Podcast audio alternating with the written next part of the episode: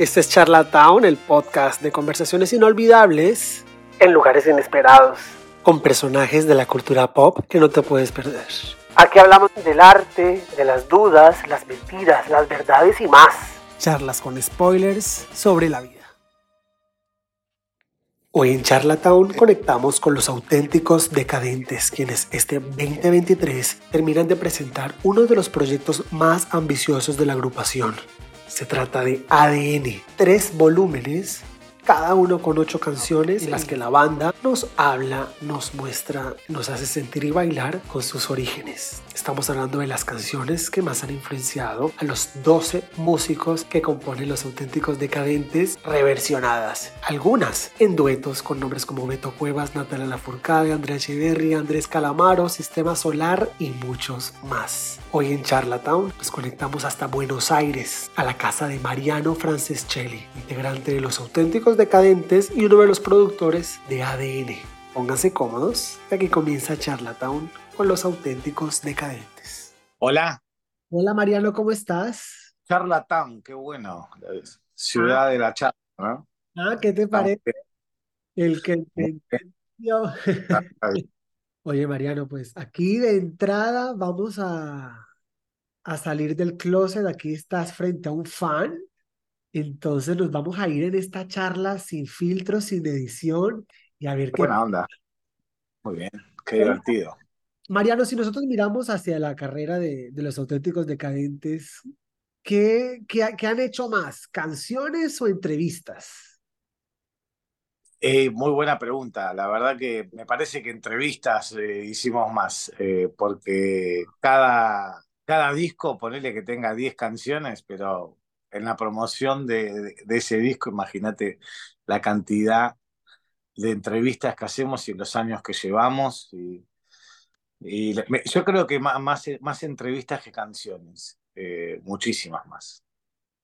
Oye, Mariano, lo interesante del ejercicio de, de las entrevistas con artistas como tú es que el artista pasa del proceso creativo quizás hasta inexplicable. Estamos hablando de una musa, de cómo se logra crear y materializar estas ideas a la acción un poco tirana de que, de que expliques qué pasó, de cómo se hizo esa música, de qué se trata, de, por qué se hizo, de para dónde vamos.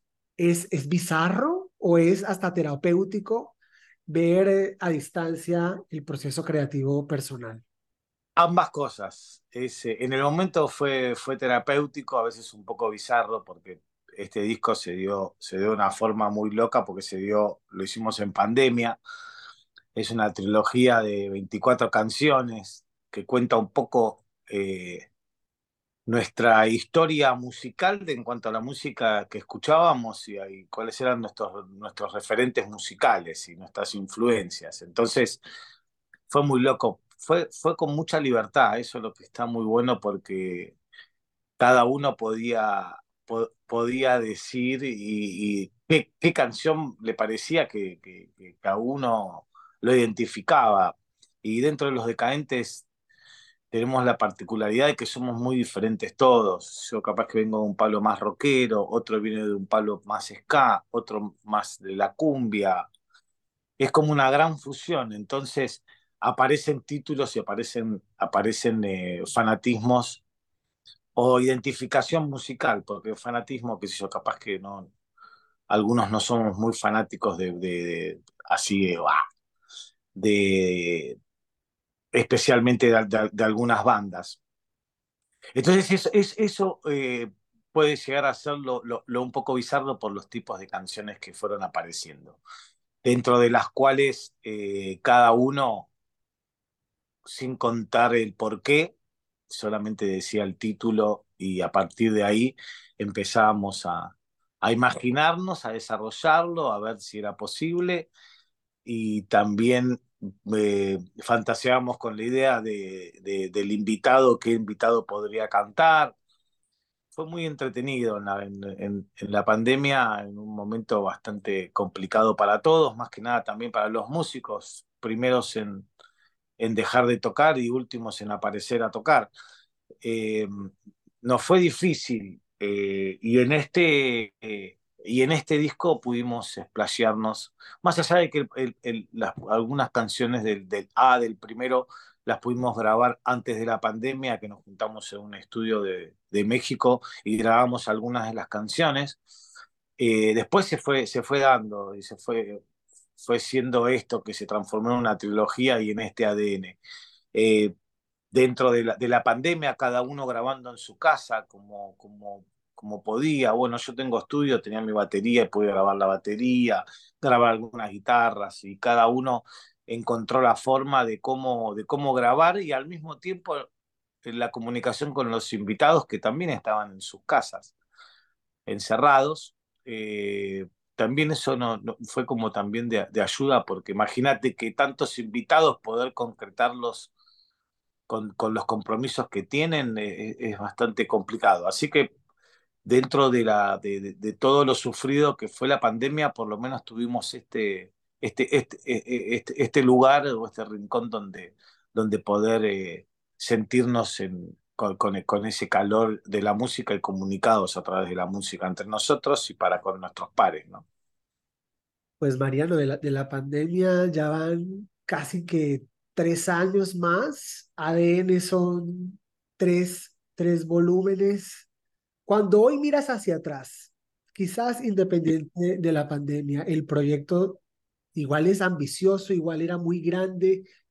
¿Qué te enseñó este, el ejercicio de, de, expresarte a través de, de, estas canciones tan emblemáticas para ti y también para cada uno de tus compañeros en el proceso? Me dejó de enseñanza que que uno a pesar más en ese momento, ¿no? Porque este disco está netamente hecho en la pandemia, de hecho lo, lo, fuimos, eh, la producción la hicimos junto con, con, Martín, con La Mosca, que somos los productores del disco, y en plena pandemia, ya hacia finales, nos fuimos a mezclarlo a Los Ángeles.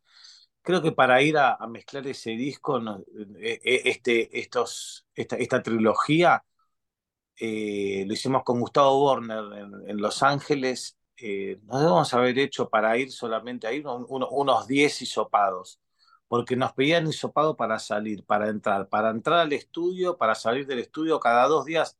O sea, fue, fue toda una, una, una cosa muy loca y sin saber qué, qué, iba a pasar con todo esto, porque siempre uno, uno en la pandemia tuvo la duda de cuándo arranca esto, porque no arrancaba más, en un momento ya habían pasado un año y medio, casi, nosotros estuvimos sin tocar casi dos años. Wow. Entonces, en esa, en esa, en esa duda existencial que nos le, pasó a mucha gente, a, nosotros incluido, y hablar en lo mío personal también de, de no saber si íbamos a volver a tocar en vivo, uno se llenó todo de, de fantasmas. Pero este disco no, nos, dio, nos dio eso, ¿viste? Ese lugar de donde poner el, eh, el alivio del musical, el alivio del compañerismo, eh, de, de, estar comunicados entre nosotros, de sentirnos cerca, a pesar de estar cada uno en su lugar. Acá fue bastante, bastante duro y reservado, con bastantes leyes estrictas.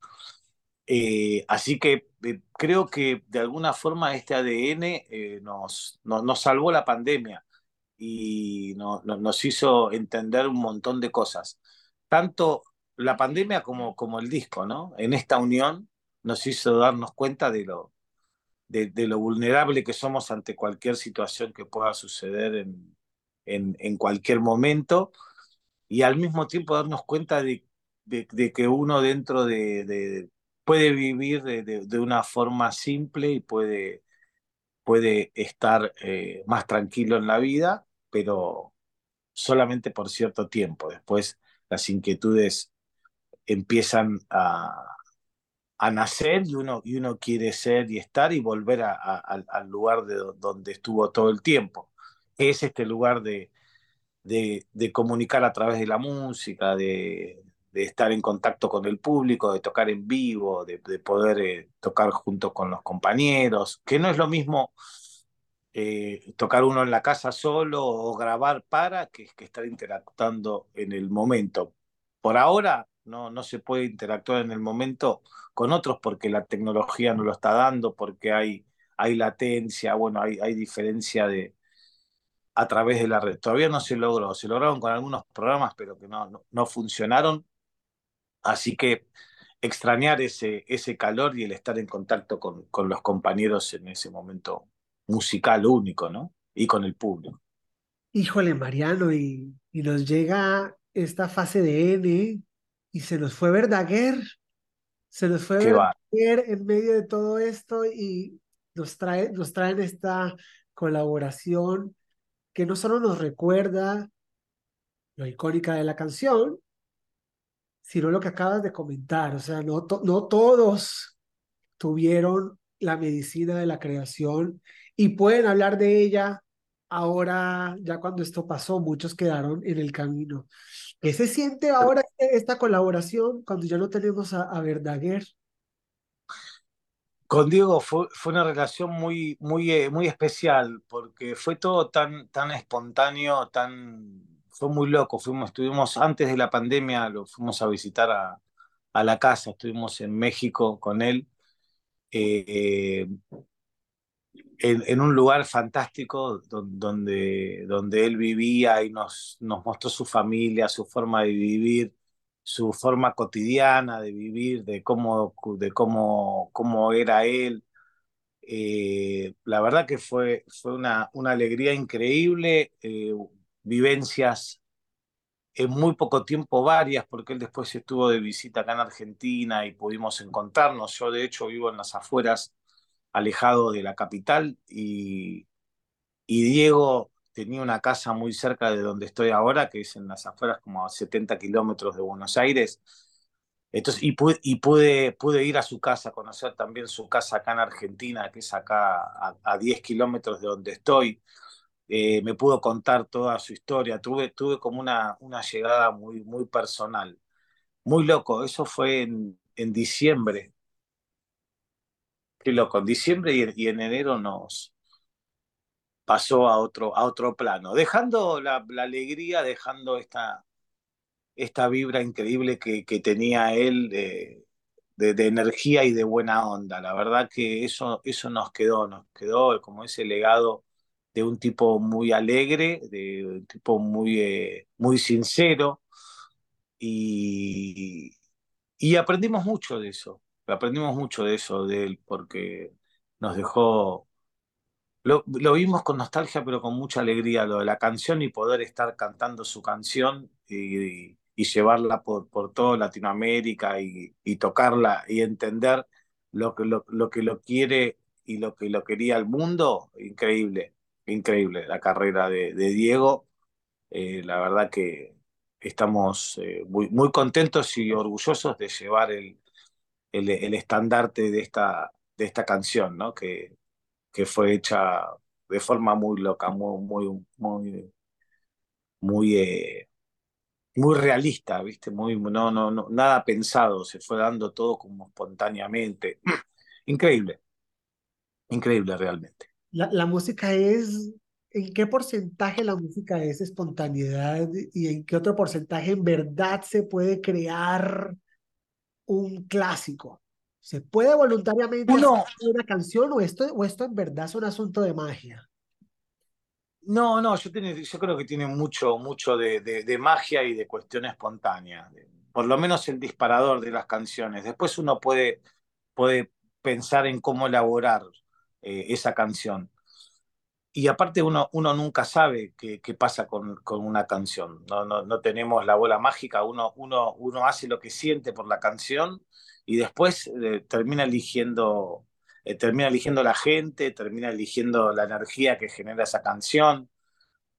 Uno hace canciones y, tiene, tiene disparadores en la vida que lo llevan a un lugar de forma, como decís, puede ser mágica, no, no existe una, una canción que no, que no tenga un disparador y que se haga de forma automática, por inteligencia artificial, ¿viste?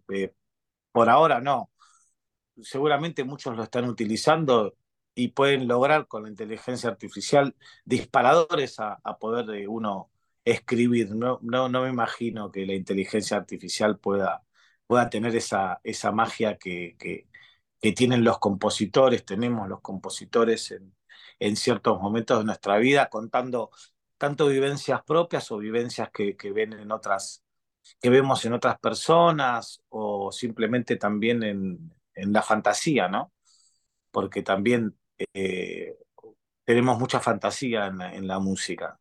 No es todo real. Hay cosas reales que le pasan a uno, que le pasan a otros, y, fantasías que uno cree que le pueden pasar o cantarle simplemente a, a, lo que lo motiva en ese momento, con frases eh, que, no, que puedan ser una combinación de palabras que, que uno le encuentra el sentido y que, que, la gente capaz que le encuentra diferentes sentidos, ¿no? Y cada uno que le encuentra el sentido que quiera. Eso es lo bueno de la música, que esa apertura que tiene. Cada uno le pega donde le pega. Oye, Mariano, esta industria, la gente dice que el que sigue sus sueños es un poco como el terco de la película. Pero uno, pero uno eh, tú que estás en una banda por tanto tiempo y una banda exitosa, ¿este es un negocio para donde uno aprende a ceder o donde uno cada vez se hace más terco? No, no, yo creo que, que con el tiempo uno, uno aprende a ceder, porque el hacerse más terco lo único que hace uno es encerrarse en, en, su propio ego. En cambio, al ceder uno abre ese, ese ego y da, hace que las energías se, se comuniquen mejor, ¿viste? Depende de cada, de cada artista y de cada banda. Nosotros al ser un grupo muy colectivo, eh, los egos acá no, no, no, no duran nada, o sea, no, no hay egos dentro de la banda, somos, somos 12 músicos que, que tienen sus personalidades, pero, pero el ego acá no te, no te dura nada, no, no justo en, en, la, una banda como, como Los Decadentes hay, hay, hay un ego generalizado, compartido, democrático, es un ego raro, no es un ego, es, es, es una forma muy diferente de, de, vivir la música y de, y de vivir como músicos. Eh, sabemos ceder, tenemos, eh, cedemos con, eh, con, muchas cosas hasta, por eso estamos hace 37 años, porque sabemos ceder, sabemos comprender, sabemos entender que un compañero o amigo de la banda tenga, tenga un momento especial, entonces hay que, si uno está cada uno en su viaje, no, solo no, no, no funcionaría. Los decadentes eh, funcionan de forma colectiva y, y los egos no, no, no, existen. Mariano, ¿qué es lo que más recuerdas de hace 37 años? ¿Qué más recuerdo? Qué, qué difícil. Bueno, muchísimos recuerdos. Lo que más recuerdo eh, es el principio del grupo cómo salió la banda, hablando de los, de los principios y de que uno eh, cree que, que, esto lo hace para, para estrategia comercial y para poder... Uno, uno lo hace también con la ilusión de poder en, algún momento poder vivir de esto, pero la realidad de los decadentes es que, es que, es que el grupo nació eh, como como revelación, como, como dice la guitarra, tuvo una revelación, como una revelación que, que uno quería dedicarse a esto, a la música, sin saber cuál era, cuál, cuál era el futuro de esto, a, a, dónde llegar, porque el grupo fue under durante muchísimos años, de tocar en antros muy, muy, muy, muy, muy underground, eh, sal, salir de muy, muy de la de, de, de, de, la cuna musical de underground, del, del post-punk, eh, del ska. Eh, éramos un grupo medio tropical, ska, punk, que, que, nos movíamos en el circuito más que nada punk. Era rarísimo lo que pasaba, porque en el punk no existían las percusiones. Los decadentes tocábamos en festivales punks con percusiones, todo vestido de colores. Era, era una cosa muy, muy loca que pasaba y muy auténtica. Y muy de abajo, muy de la nada misma, de casi sin saber tocar y sin saber a dónde íbamos a llegar. Y mira, ahora 37 años pasaron y dónde estamos parados, agradecidos a la música y a la vida. El tema de, de nombrarse los auténticos decadentes fue un tema de votación, ¿estaban todos de acuerdo o hubo algún nombre que quedó en segundo lugar? No, no, el nombre lo puso Cucho ju ju junto con el francés. que se le ocurrió a Cucho el nombre. Había un amigo que decía, qué decadencia, qué decadencia todo el tiempo. Y los decadentes solo, no sé, tendríamos que ponerle algo, ¿cómo podríamos hacer algo que se contraponga? Y bueno, y se le ocurrió auténticos decadentes junto con Gastón y con Nito y, y bueno, y dio, y dio justo en el clavo porque imagínate, nosotros a lo largo de los años nos vamos a acercar o, o hacia un nombre o hacia el otro creo que nos vamos a acercar más hacia la decadencia que hacia la auténtica. Por la edad, pero, pero cada vez el nombre nos va a quedar mejor. Eso sin lugar a duda. Imagínate, cuando estemos todos más viejitos y que se llama auténticos decadentes, el grupo va, cada vez nos queda mejor el grupo. Eso, eso El poder, el poder de, de, de escoger bien un nombre, uno no sabe para dónde va a acabar cuando uno le pone nombre a las cosas. Me hace una curiosidad y es en todos estos años, sobre todo de gira, son una banda de gira, de estar tocando aquí y allá. Ustedes vienen recorriendo una Latinoamérica que seguramente ya no existe. Entiendo lo, lo, lo que decís en el que no existe.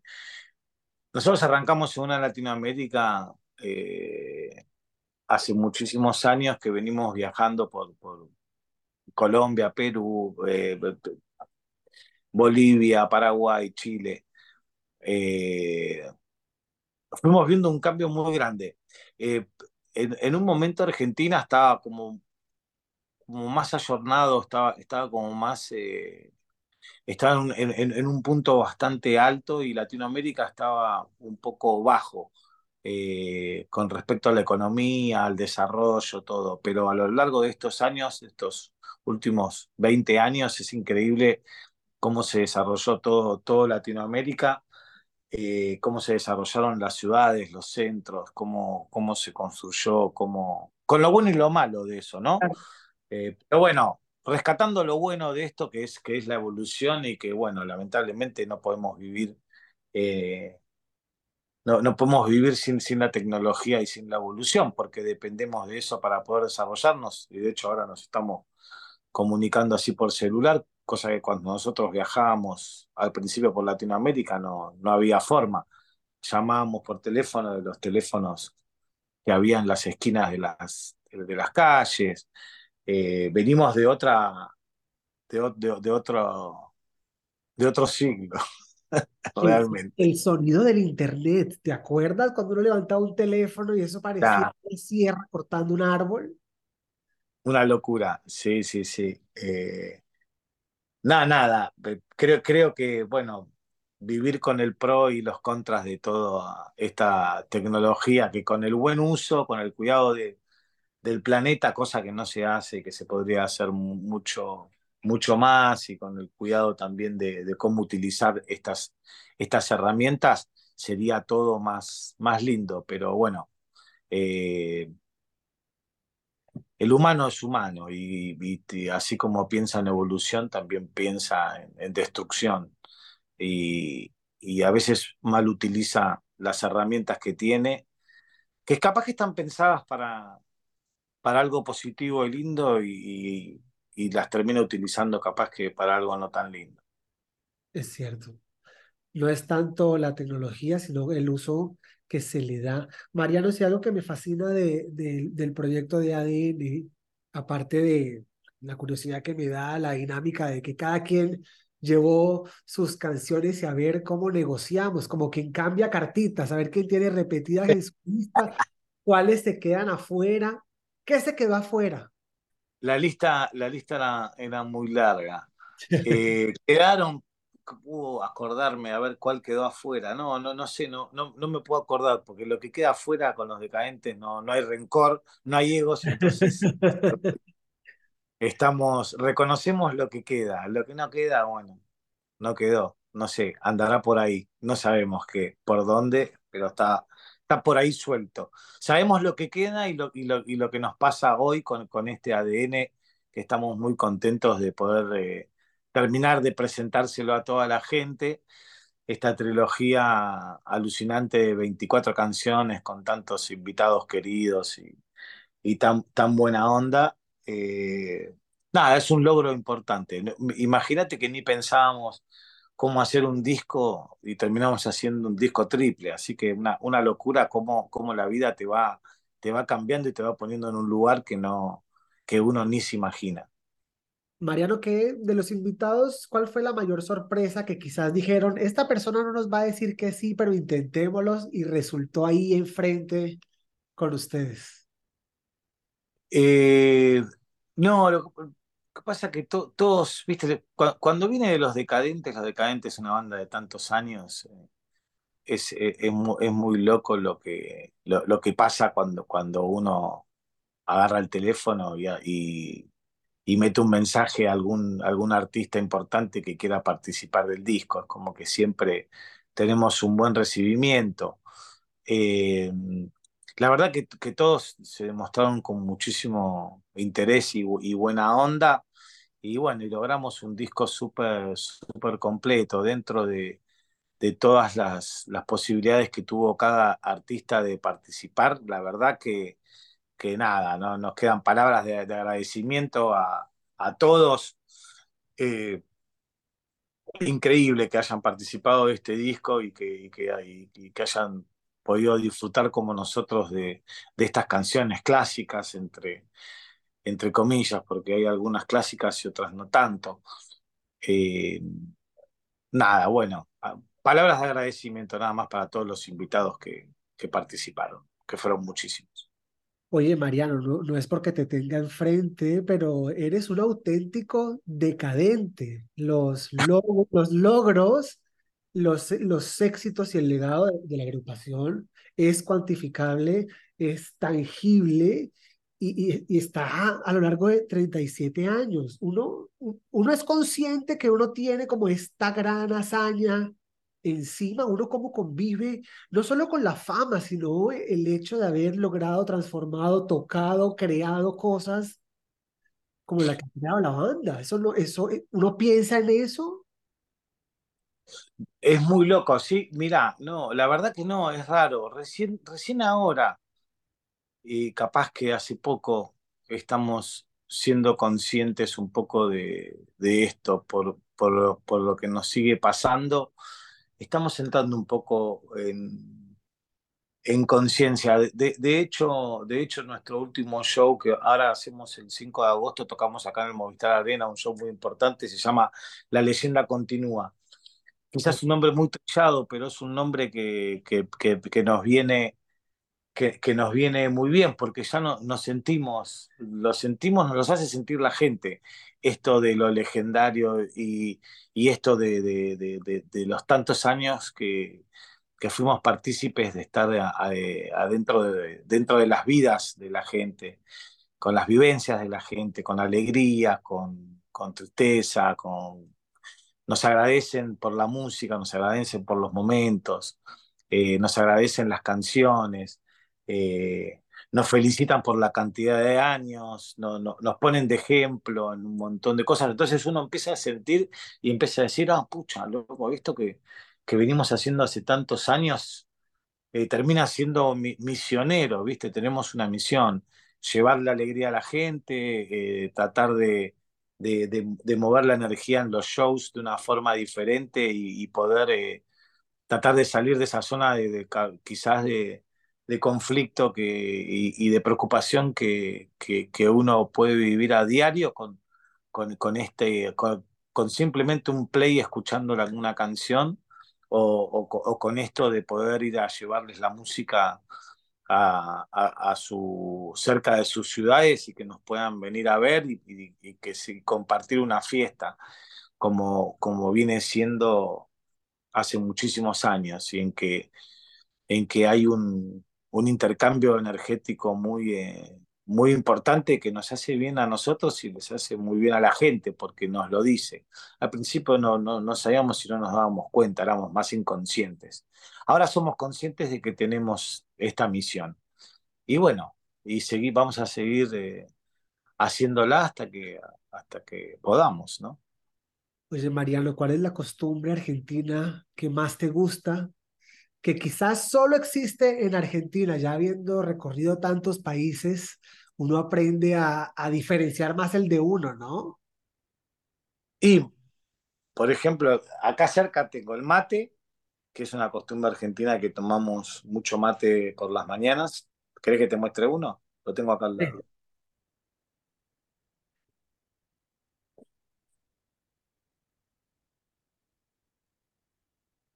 Esto que, que venimos tomando, Wow. los argentinos tomamos mucho, se toma mucho en Uruguay. En Uruguay toman mucho más ¿eh? que, que acá en, en Argentina, pero esa base de yerba, de yerba mate es riquísimo, es caliente, está, está bueno por las mañanas, es medio digestivo.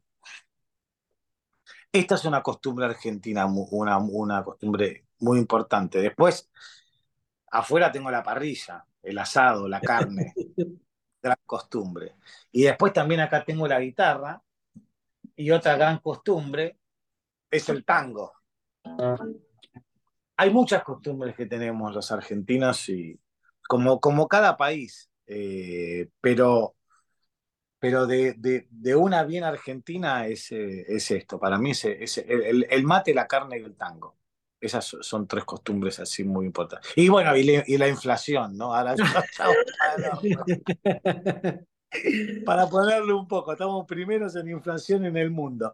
Bueno, esa es una cosa, se, se nos se está haciendo costumbre, lamentablemente está muy manejado, muy mal manejado todo, y bueno, y lamentablemente de- de- esa, esa, esa costumbre también se nos está haciendo un poco dolorosa para, para todos, para ponerle un poco, no, no quiero poner humor con, con, con política y nada, porque, porque la- esta, esta inflación lo único que hace es generar más pobreza en la gente y, y miseria, lamentablemente, y bueno, estamos tratando de, de ver si cambiamos algo de, de lo, de lo que está pasando, tratar de elegir a, a algún político que se hace muy difícil, lo- no- no- uno ya no sabe qué elegir, ya no, ya no, no, no, está muy complicado, la verdad. Y tanto avance tecnológico que hay, no hemos aprendido a detectar mentirosos, tu madre. Aprendimos a detectar Ojalá, aeropuertos, cápsulas de lo que tú quieras. Ya no podemos viajar ni con el champú, pero seguimos teniendo terroristas en el gobierno. O sea, esa es la vida que nos tocó. Quisiera hacerte otra pregunta referente a, a Argentina y del argot que es fabuloso de tu país. ¿Cuál es tu palabra favorita que solo se dice y solo se entiende en Argentina? boludo, Boludo es una palabra, pucha, contundente y argentina como las medias lunas. Sí, pero che, para mí es la. Boludo se, se dice en, va- en varios lugares. En Paraguay se usa mucho boludo.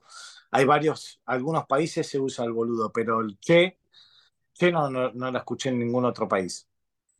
Oye, Mariano, todo lo bueno tiene un final y hemos llegado al final de esta charla sin filtro, con mate, con congelada a bordo. Y no quisiera cerrar esta conversación sin preguntarte si esta conversación se convirtiera en una canción de los auténticos decadentes, ¿qué nombre le pones? ¿Qué nombre le pondría? Una mañana informal. Muchísimas gracias, Mariano, por la música, por estos 37 años, que sean 37 más, que la tecnología avance para tener decadentes muchísimos años más, porque la, la buena onda se hace casi que palpable cuando uno está frente a, a la música de ustedes. Muchísimas gracias. Bueno, qué buena onda. Muchas gracias a vos. Muy interesante, muy divertida la, nota. Y bueno, saludos y un fuerte abrazo. Así llegamos al final de este episodio. ¿Qué crees? Vienen muchos más que no te los puedes perder. Yo soy Álvaro. Chao.